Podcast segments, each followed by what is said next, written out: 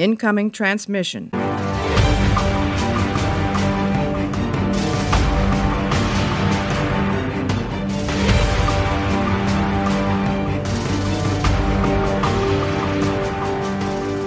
Und da geht es auch schon weiter mit Heft 3004 aus dem Mythos-Zyklus. Der Vitalsuppressor im Straflager der Kairaner. Sie sind Pilger der ausweglosen Straße von Christian Montillon. Und erschienen ist das Heft am 15. März 2019. Mario, hallo erstmal. Und lass uns doch direkt Hi. mal über das Cover reden. Ein Pilz. Ein Pilz. Ein Laurinjet habe ich gelernt oder? Mhm. Ist das ein Laurenjet? Und im Hintergrund sieht man die Ringwelt, ein bisschen Halo-esque, äh, über der Eiswelt schweben, also praktisch Periroden im Anflug auf die ausweglose Straße. Wie gefällt's dir? Boah. Pilz.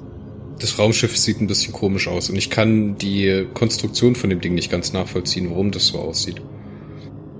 Ja, weil es so ist. Klassischer Fall von ist so. Ja, das ist, das haben wir jetzt die letzten drei, vier Podcasts jetzt schon öfters gehabt, ja, dass ich so reagiere. Das ist gar nicht Desinteresse oder so. Aber es ist einfach, ich habe nach 40 Jahren, ja, fast 40 Jahre sind es bei mir, Perry lesen, äh, nee, du hörst irgendwann auf, dir wegen jedem Ding Kopf zu machen und du akzeptierst es einfach. Weil du wirst es mit logischem Nachdenken eh nicht lösen können. Okay. Magst du kurz die Handlung abreißen?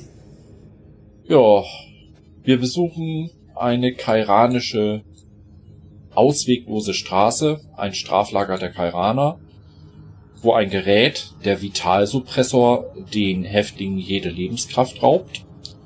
Perry, der Nachrichtendienst äh, Epheligon und die Frau eines Gefangenen, in diesem Fall die Junalin, starten eine Befreiungsaktion. Genau, wir haben praktisch eine parallele Handlung. Das ist sozusagen der Follow-up-Roman zum 3000er Band, zum Mythos Erde, wo es ja auch schon um die Junalin und den Periroden und die ausweglose Straße geht. Und die Bedeutung von dem Vitalsuppressor. Die beiden Handlungsstränge, die damals relativ weit voneinander entfernt gelaufen sind, führen jetzt hier zusammen und verknüpfen sich sozusagen. Perry ist auf dem Weg ins äh, Ephilegon-System zu Bully und äh, führt nochmal ein Interview mit Zemina Part und dem Pao und bekommt dann vom Pau eine Galaxiekarte oder eine Karte der Galaxis, wo, jetzt lass mich das ganz kurz rekapitulieren, es sind sechs Sextan, nee, wie heißt das? Also es wird praktisch die Konzentration der YPSEF-Konstante durch helles Licht dargestellt. Und da findet er einen Punkt, nachdem er diese Daten für sich konsumierbar gemacht hat, findet er einen Punkt, der aufblinkt und wieder löscht, aufblinkt und wieder löscht und zwischendurch blau leuchtet, oder? Und das macht ihn aufmerksam und er fragt sich, Mensch, was ist denn da los? Er scheint irgendwie nicht so richtig zielstrebig nach Ephelegon unterwegs zu sein. Und diese Konstruktion zu diesen Einzelabenteuern ist immer ein bisschen, also das, es fühlt sich so an, als hätte Perry nie so wirklich Bock, zu Bully zu kommen. Oder einen Weg dahin zu finden, weil er ist wie so ein Eichhörnchen ja. auf Speed was die ganze Zeit irgendwelche Ablenkungen links oder rechts. Ach, da ist eine Nuss und dort ist auch noch eine Nuss. Und ich will den Baum hoch und dann wieder runterspringen. Oh! Das und eigentlich auf dem Weg dahin, auf dem Weg dahin schon wieder seine eigentliche Aufgabe vergisst. Aber ich find's cool, wie das, wie das dahin geführt wird. War aber trotzdem sehr viel äh, Diskussionsstoff äh, in der Leserschaft. Ich glaube, da haben wir viele Stammleser sich auch zu Recht beschwert, dass der Einstieg bis er dann endlich mal auf Bull trifft, extrem langatmig war und irgendwie nicht passte. Ja, vor allen Dingen. Von daher hast du das mit dem äh, Eichhörnchen sehr schön äh, dargestellt. Ja, das trifft es. Wenn man jetzt sagt, ähm, dass man diesen Mythos teilweise unter dem Paradigma konstruiert oder halt baut, dass man sagt, man möchte Neuleser oder Einsteiger in die Serie mitnehmen, dann sollte man doch eigentlich daran gelegen sein, dass man relativ schnell eine spannende, übergreifende Page-Turner-Handlung hat, die einen erstmal in die Welt reinholt, so. Und in die Welt gehört halt auch, dass Bully eingeführt wird, dass überhaupt passiert, dass man weiß, wo die Terraner stehen. Ich kann Bianca, die hatte uns das ja im Neo-Podcast damals erzählt, dass sie da so ein bisschen ausgestiegen ist, weil ihr das auf der einen Seite immer so konstruiert gewirkt hat und irgendwie so kalt. Also, dass man da keine Handlung hat, wo man dran geblieben ist, weil diese, dieser, dieser übergreifende Plot, was ist mit den Terranern passiert, wer steckt eigentlich hinter dieser Verschwörung, der ist ja total, total ähm, spannend. Aber darüber haben wir ja ehrlich gesagt noch gar nichts gehört. Wir haben ja bloß diesen Einstieg gehabt, wo das so alles kurz eingeführt wird, was da in dieser Milchstraße jetzt so los ist. Und seitdem haben wir ja irgendwie keine Schritte vorangemacht. Ich meine, Perry ist im hm. fünften Heft insgesamt immer noch unterwegs. Er hat original noch keinen Schritt. Es gibt noch keine großen Neuigkeiten, außer jetzt so ein paar Bits und Bytes äh, in der Story, die dann halt eingeführt werden, gerade mit den Kairanern, was sie da mit der ausweglosen Straße eigentlich machen. Ähm, was es mit dieser Ypsef-Konstante und mit diesem Aufblinken zu tun hat in der Karte des Pau. Es ist alles irgendwie ein bisschen wahllos ist das falsche Wort und langatmig ist auch falsch, weil die Stories, die sie erzählen, die sind ja durchaus unterhaltsam und gut geschrieben und da ist ja wirklich wenig Schrott dabei. Also wir sind ja bis jetzt noch nie unter eine Wertung von 5 von 10 gegangen. Und 5 von 10 bedeutet ja, das ist in der Serie Standard. Es ist gut zu lesen, keiner von uns hat ein Heft weit weggelegt oder keiner hat gesagt, ich musste mich da durchkämpfen oder sowas. Das ist halt Standardkost, ja. Aber ich hätte mir gewünscht, dass es hier jetzt halt langsam mal so losgeht. Aber okay, das ist jetzt meinetwegen noch das fünfte Heft. Das sind jetzt keine Ahnung, wie viele Seiten insgesamt. Wie viele Seiten sind das pro Heft? 60? Ja, 70? Sind 60 Seiten, sind also knapp äh, 300 Seiten. 300 Seiten? Wenn ich jetzt einen, wenn du das als Band so vor dir haben würdest, ne, 300 Seiten Roman, da passt schon eine große Handlung rein. Also das ist schon was. Ne? Und hier sind wir jetzt praktisch nach 300 Seiten immer noch bei der Exposition. So, was ist eigentlich das Problem? Hm, hätte ich, ich, ich persönlich hätte mir das anders gewünscht, aber ich finde auch die Story, die hier erzählt wird, echt cool. Ich finde, dass Juna Lin, ähm, die, der Kondaik A1 und der äh, Okri, wie hieß er mit Vornamen? Cyprian Okri, genau. Finde ich cool, dass die wieder damit dabei sind. Der Dr. Spand macht mega Bock. Der, der gibt mir richtig Spaß. Ich sehe da so diesen zynischen, dieses MHN, äh, MNH? Nee, warte mal. Medizinisches Medizinisch Notfall Notfallprogramm, genau. Also Robert Picardo aus äh, Voyager, der so funktioniert da so für mich. Auf irgendeine Art und Weise. Ja, auf jeden Fall sieht man Juna Lin wieder, die mit dem NDE unterwegs ist und ihrem Ehegatten, der da heißt Lankor. Richtig? Ja, irgendwie sowas. Hm. Und jetzt gibt's erstmal wieder Worldbuilding, weil ich finde den Kondike A1 und den Cyprian Okri, die finde ich total unterhaltsam zusammen. Und äh, der spannend erzählt der Juna dann später noch, dass er so einen Vertrag unterschrieben hat, die, den äh, der ihn verpflichtet, zum Beispiel ein Stethoskop die ganze Zeit zu tragen, obwohl das total eingebildet wirkt, oder einen weißen Kittel oder halt zu betonen, dass er Doktor ist oder sowas. Finde ich halt mega. So auch, dass das so präsent im, im äh, Roman geschildert wird, was da alles drinsteht. Finde ich cool. Mm, du wirst in Perirodan auch je nach Autor, gerade bei Leo Lukas ist das sehr häufig der Fall, aber auch bei anderen, äh, immer auch mal gerne das Zitat im Zusammenhang mit Ärzten finden, ich bin Arzt, kein Türstopper. Ähnliches. ja. Also finde find ich nett, ist, ist gut gemacht. Äh, Entschuldigung übrigens für meine leichte Erkältung. Es ist so, wenn draußen 30 und nachts dann 10 Grad sind, ne, 20 Grad Unterschied sind halt nicht so gesund auf Dauer. Ja, die ersten ähm, Podcasts in der Reihe, also die ersten Hefte, die habe ich ja auch mit einer furchtbaren Stimme gemacht. Ich habe das beim Schneiden gehört. Ich hoffe, mittlerweile oh, ja. geht's wieder ein bisschen. Aber die war wirklich äh, grenzwertig. Keine Sorge, deine Stimme nervt nicht wie immer. Mm. das war ein Liebesgeständnis auf meine Art. Ja, genau. Also, Spaß beiseite. Wir sollten vielleicht erstmal klären, ich denke, die wichtigste Frage für dich ist, what the fuck sind Ypsef-Konstanten? Ja, jeder Mensch hat eine individuelle Ypsef-Konstante. Richtig? Also man kann ihn anhand seiner Ypsef-Konstante äh, identifizieren. Richtig. Diese Ypsef-Konstante sind intensiver oder höher, je mehr Vitalenergie anscheinend in dem Individuum ist. Das heißt, so ähm, etwa.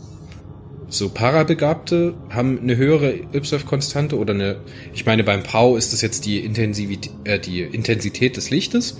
Und wenn zum Beispiel ein Zellaktivatorträger ist, der leuchtet halt praktisch wie eine Großstadt in der YSEF-Konstante? Also man kann es relativ einfach sagen.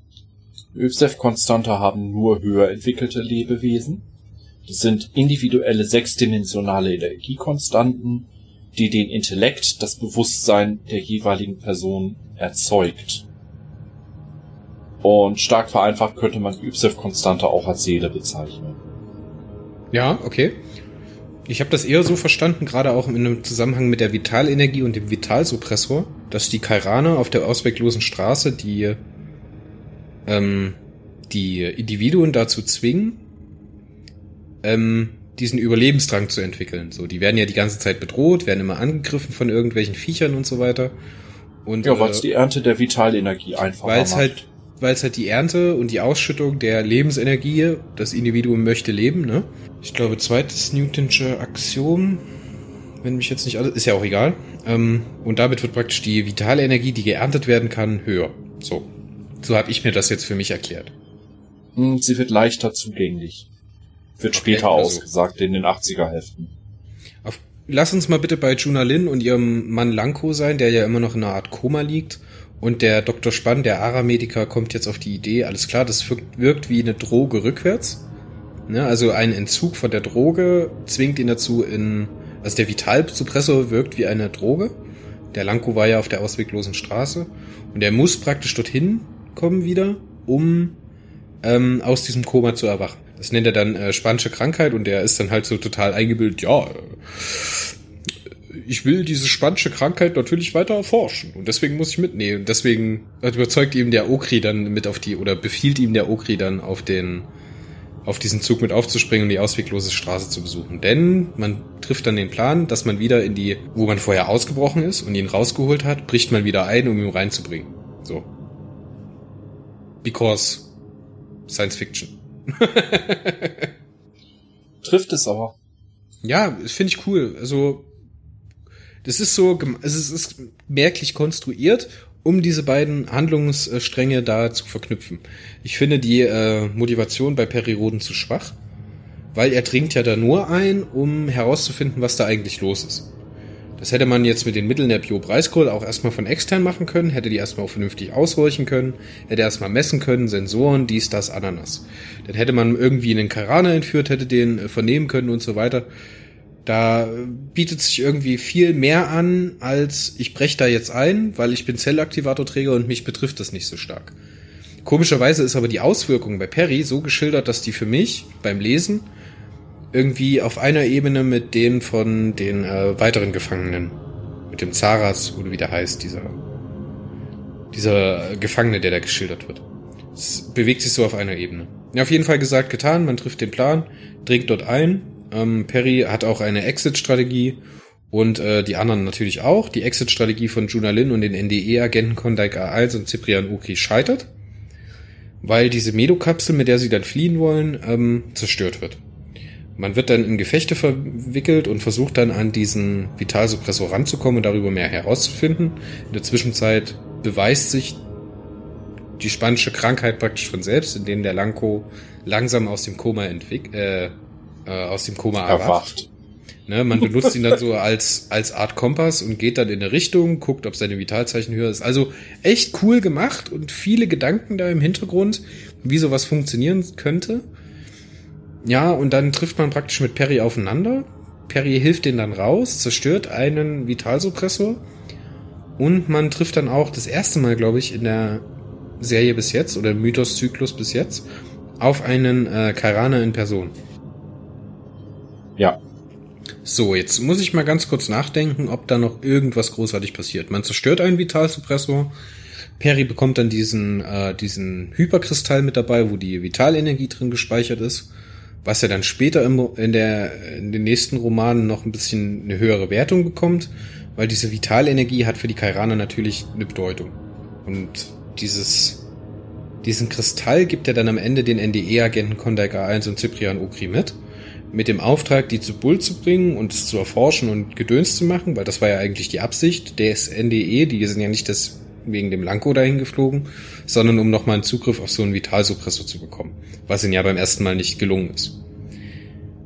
Und diesen, diese beiden NDE-Agenten schickt er dann praktisch mit der Information an Bull los, um dann ein Treffen auszumachen mit dem Bull irgendwann.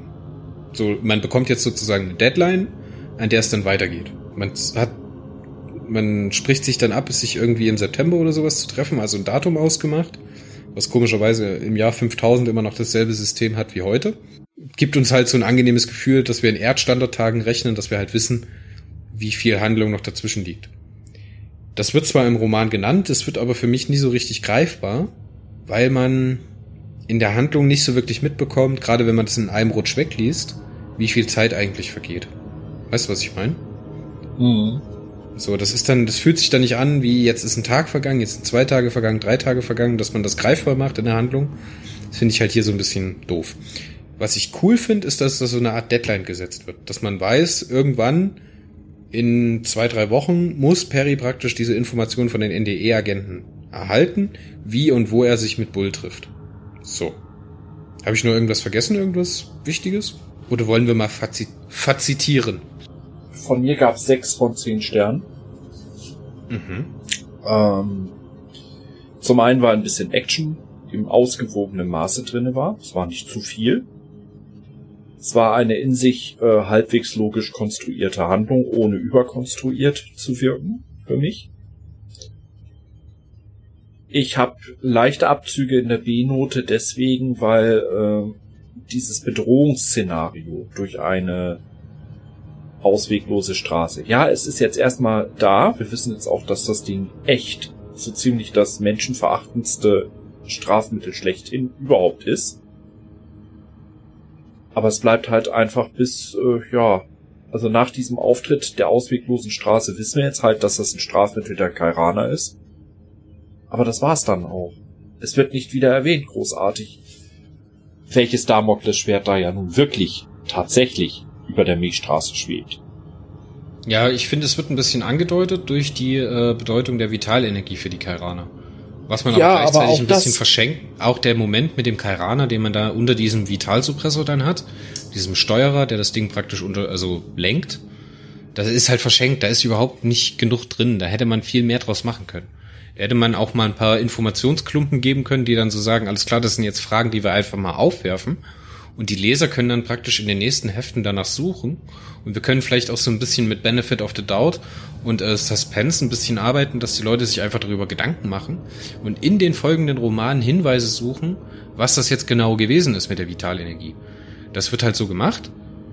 Es wird ja später auch wieder äh, referenziert in dem Piratenroman, ähm, in dem äh, Hyperraum-Havarie heißt der Roman, da kommt das dann nochmal vor. Klingt das dann nochmal an, was die vitale Energie eigentlich für eine Bedeutung hat, aber halt auch wieder bloß so peripher. Da wird noch nie so richtig das Gewicht. Also, wenn du jetzt sagst, es ist dieses ausweglose Straße ist eine menschenverachtende Einrichtung. So, okay. Aber die Kairaner tun das ja nicht ohne Grund. So, Periroden sagt es ja auch. Er sagt ja auch, dass es keinen Sinn macht, die Leute einzusperren, wenn 90 Prozent der äh, Insassen relativ schnell sterben. Das macht keinen Sinn. Ja, und wozu die Vitalenergie genutzt wird. Ähm, ja, es gibt wohl, das wurde dann im 25er Heft äh, angedeutet, einen kleineren Grund und wie sich dann später in den 70er Bänden andeutet, auch noch andere Gründe, warum sie sammeln. Aber eine klare, dedizierte Aussage. Sie sammeln Vitalenergie um. Die ist in den ganzen Heften bisher noch gar nicht vorgekommen. Das heißt, man hat hier im Endeffekt etwas angerissen, eine Motivation der Kairaner, etwas absolut Perverses zu tun, aufgemacht, aber nicht weiterverfolgt. Und dadurch wirken die Karaner für mich bis heute nicht wirklich bedrohliche, wie bedrohliche Bösewichte.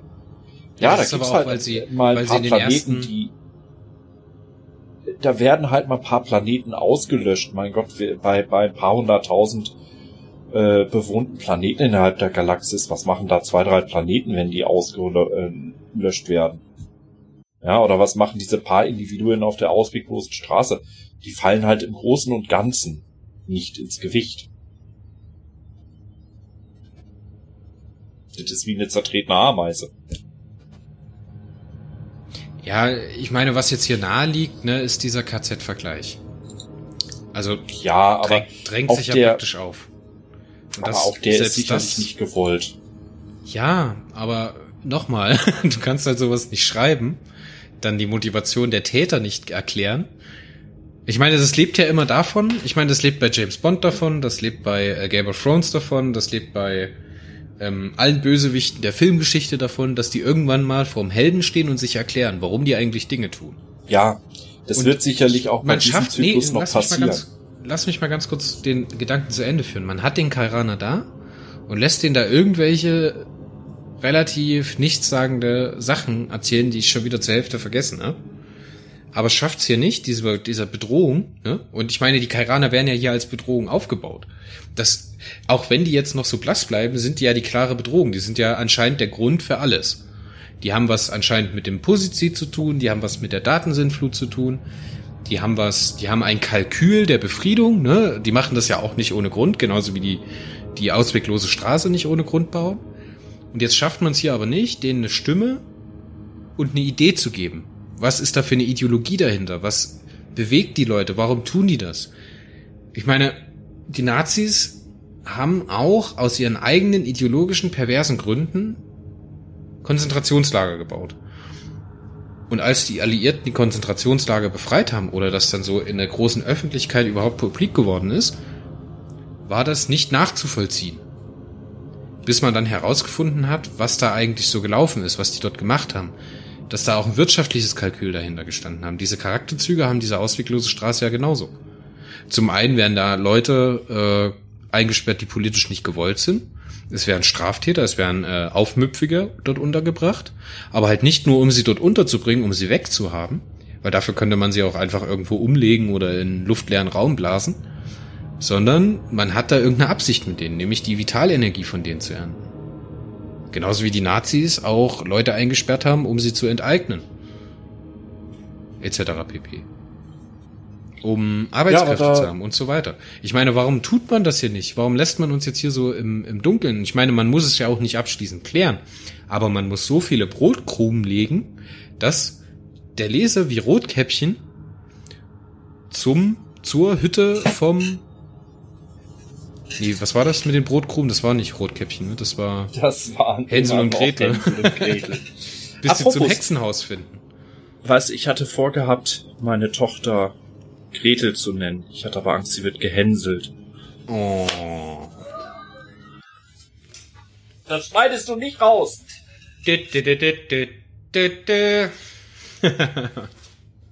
also, ich verstehe zu 100 Prozent, was du sagen willst. Ich muss dich an der Stelle jetzt wieder ein bisschen aus der Altlesersicht äh, oder Stammlesersicht äh, bremsen.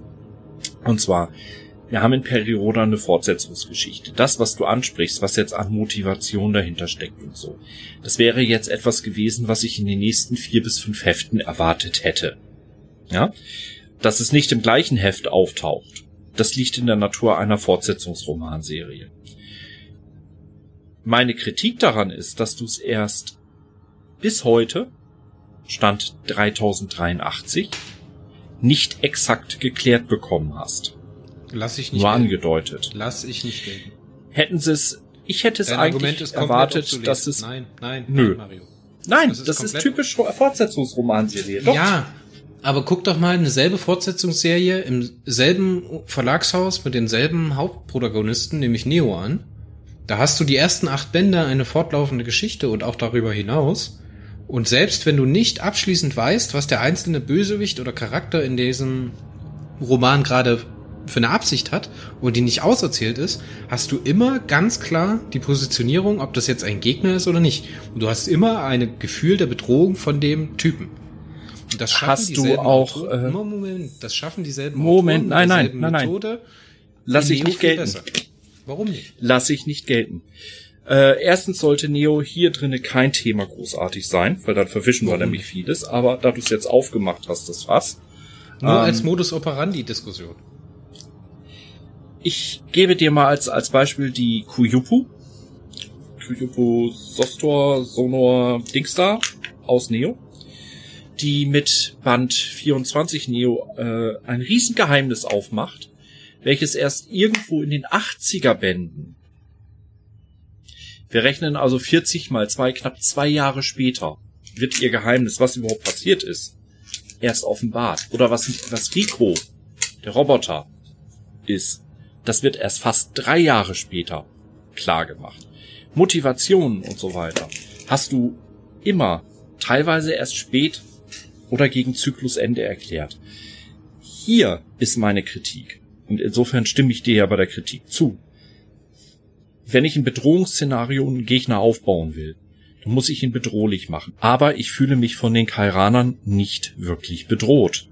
Und da sagen wir eigentlich genau dasselbe aus, weil mir ist es nicht wichtig, dass das jetzt in den vier Heften, fünf Heften, die wir bis jetzt besprochen haben, abschließend geklärt ist. Aber ich muss immer ein klares Gefühl für die Verortung einer Gruppe haben. Und auch wenn die sich über Romane oder Jahre hinweg ändert, wenn die Kairaner sich in ihrer eigenen Position zu den Galaktikern nochmal verändern, wenn die vielleicht doch nicht so ganz das Böse sind oder nicht. Aber ich brauche immer noch genug Gefühl, um da entweder eine Bedrohung zu spüren oder halt ein Bonding zu spüren. Und du hast Rico angesprochen. Mit dem Auftauchen von Rico in Neo wird damit gespielt. So. Die schaffen es aber, dem Rico immer ein Gesicht zu geben und immer genug Fragen aufzuwerfen, um den Charakter interessant zu halten. Der verändert sich ja auch.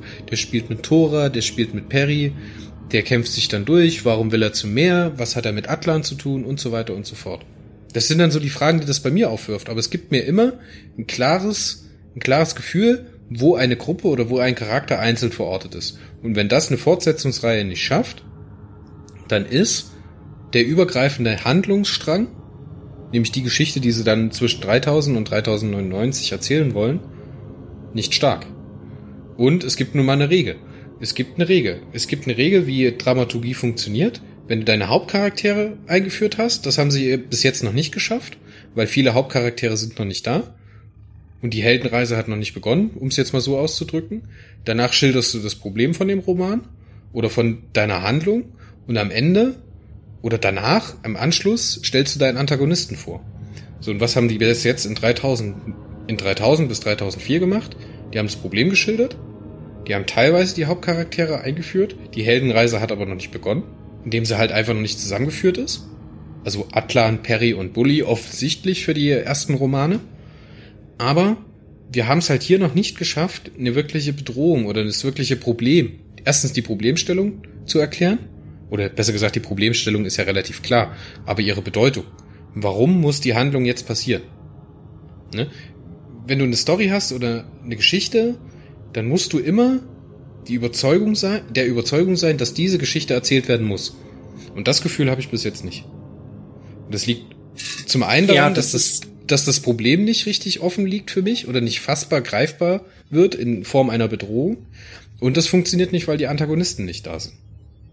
Also die Antagonisten entstehen im Laufe des Zyklus zwar noch, das muss man zur Ehrenrettung sagen, äh, aber es ist ein gewaltiger Kritikpunkt, den auch ich schon geäußert habe, den aber auch viele andere geäußert haben und wo sogar die Redaktion, also der Klaus N. Frick, äh, schon gesagt hat, ja, sie haben diesmal an der Stelle wirklich ein bisschen äh, selten das Bedrohungsszenario durch die Kairaner besser herausarbeiten müssen. Es ist ja nicht schlimm, einen Gegner ambivalent darzustellen.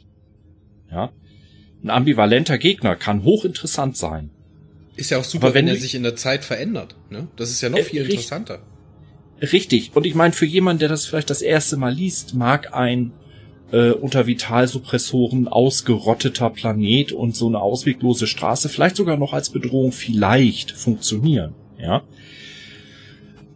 Aber für jemanden, der halt schon hunderte solche Völker hat auftauchen sehen und wieder in der Versenkung hat verschwinden sehen, ähm, wie gesagt, das ist, ja, das ist für die einzelnen Planeten, die es betrifft, scheiße und für die einzelnen verschleppten Individuen auch. Aber unterm Großen und Ganzen, bei den Milliarden Individuen pro Planet, bei Tausenden von Planeten, was fällt da ein einzelner Verschleppter ins Gewicht? Das ist eine Ameise, nicht mal. Verstehst du? Und da fehlt die Bedrohung. Und das ist ein Kritikpunkt, den habe ich in dem Sinne auch. Ich wollte dir nur damit sagen, ähm, es wird später noch versucht, ein bisschen Bedrohung aufzubauen. So richtig bedrohlich werden die Kairaner allerdings erst für mich, und das nehme ich vorweg, so in den 3080er Heften. Ja gut, das können wir ja an der Stelle noch nicht besprechen, weil erstens habe ich es noch nicht gelesen und zweitens ist es ja auch für den für den äh, Zyklusbeginn nicht ausschlaggebend. Ich finde, wenn sie das schaffen würden, was sie in den Einzelromanen, also in diesen kleinen Einzelgeschichten machen, halt an Struktur und an Konstruktion haben, wenn sie das über die auf die übergreifende Handlung hier anwenden würden, wenn wir irgendwie alle zwei drei Hefte mal so einen großen oder einen größeren Chunk an Storybatzen für die übergreifende Handlung haben. Dass Ja, man, dass da man hat ein man- Gefühl, ein Gefühl des Vorankommens hat, weißt du? Dann, dann, so sind das alles tolle Geschichten, tolle Einzelgeschichten, ja, kaufe ich, aber hm, ist halt Man hat halt zwei 80, Sachen mit 80er diesem Jahre Fernsehen. versucht. Man hat versucht, äh, besonders einsteigerfreundlich zu sein. Was man nicht schafft. Äh, Bedingt, bedingt. Du siehst ja daran doch äh, an den Reaktionen im Forum, dass die breite Masse ja durchaus viele Neueinsteiger und Wiedereinsteiger hat. Man schafft es aber nicht, diese aufgebaute Erwartungshaltung wirklich zu untermauern und mit Gefühl zu füllen. Auf gut Deutsch, wir haben wieder das gleiche Phänomen, wie ich, was ich in den 800er und speziell den 900er Heften hatte. Geile Einzelromane, der ganz große Gesamtüberbau auch geil, aber in sich unheimlich langatmig und irgendwie zu schwammig. Also ich will nicht sagen, dass sie was falsch gemacht haben in dem Sinne, aber gerade bei diesem Heft sollten die Kairaner jetzt eigentlich schon mal als bedrohlich und als, ja, ambivalente Arschlöcher rüberkommen. Kommen sie nicht. Sie Es bleiben einfach fühlt, mich, blass. es fühlt sich für mich so an, dass sie noch nie so richtig wissen oder dass das ein bisschen in der Luft hängt, was sie mit den Karanern eigentlich machen wollen. Ich Ja. habe mir da auch mal ein bisschen tiefergehende Gedanken dazu gemacht. Ich meine, so ein, so ein Zyklus, der muss ja immer, also der hat ja meistens eine zusammengefasste Geschichte. So, in 100 Heften soll ein Storybogen abgeschlossen sein. Aber wenn man jetzt sagt, dieser Zyklus ist nur der Beginn von etwas Neuem, wenn man jetzt sagt, man trifft 500 Jahre wieder später in die Galaxie, äh, in die Milchstraße ein und findet die karanische Epoche vor. Vielleicht denken wir auch in der falschen Skalierung, weißt du, was ich meine? Dass dieser Story-Arc der Kairaner überhaupt nicht bei 3099 abgeschlossen sein soll. Und dass man das als stehende, stehende ähm, Macht und weitere Bedrohungen auch da weiter behalten will. Ich meine, wenn wir jetzt sagen, wir haben, Ja. wir haben 300 Seiten, wir haben 300 Seiten bis jetzt besprochen. Wir haben 100 Hefte insgesamt. Wir haben jetzt insgesamt bis jetzt fünf Hefte besprochen. Das sind fünf Prozent relativ genau der Übergreif also der Gesamthandlung an Masse, an Seiten. Ähm, vielleicht dürfen wir uns gar nicht festnageln lassen in diesem Story Arc Kairana, Milchstraße, was ist eigentlich passiert. Ähm, vielleicht bewegt sich das noch viel weiter. Du, egal ob es sich weiter be äh, bewegt oder nicht, es ist ja schon gesagt worden, der Zyklus hat 100 Hefte. Und der nächste handelt um die Chaotarchen und beginnt mit Heft 3100. Ob die Kairaner bis dahin tatsächlich abgehakt sind, müssen wir noch sehen. Geplant war es, dass sie bis dahin abgehakt sind. So. Okay. Und es ist für mich völlig unerheblich, ob die Kairaner 100 Hefte, 200 Hefte oder 1000 Hefte als latente Bedrohung oder Bedrohung bleiben. Wenn sie als Bedrohung dargestellt werden sollen für die freien Milchstraßenvölker, dafür, dass Perry sich durch die Milchstraße nur schleichend bewegt, dafür, dass Bully kaum das Ephelegon-System verlässt und, und, und, dann müssen sie bedrohlich dastehen und nicht, oh, hm, haben halt ein paar Milliarden Leben vernichtet. Naja, hm. Ich meine, das wird im 3000er Band ja so angedeutet, dass diese über umfassende Überwachung da ist, dass diese Sonden unterwegs sind, dass diese Augenraumer immer unterwegs sind, dass es eine echte Bedrohung ist und dass es auch ein Grund ist, warum die äh, neben der Hyperkorrosion, ähm, dass die Raumfahrt an sich zurückgegangen ist. Warum macht man das nicht, dass sich jetzt zum Beispiel so eine so eine so eine U-Boot-Spannung aufbaut? Weißt du, was ich meine?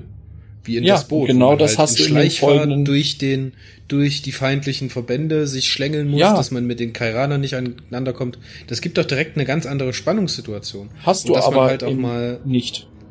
Hast du in den nachfolgenden Heften so nicht. ja. Warum lässt man zum Beispiel Perry nicht fliehen mit seiner Bio-Preiscall? Dass er gejagt wird oder sowas, weißt du? Dass sie ihm auf der Ferse sind, dass es man wirklich, dass man ein Gefühl bekommt, dass Perry weiter muss und weiter muss und weiter muss und weiter muss.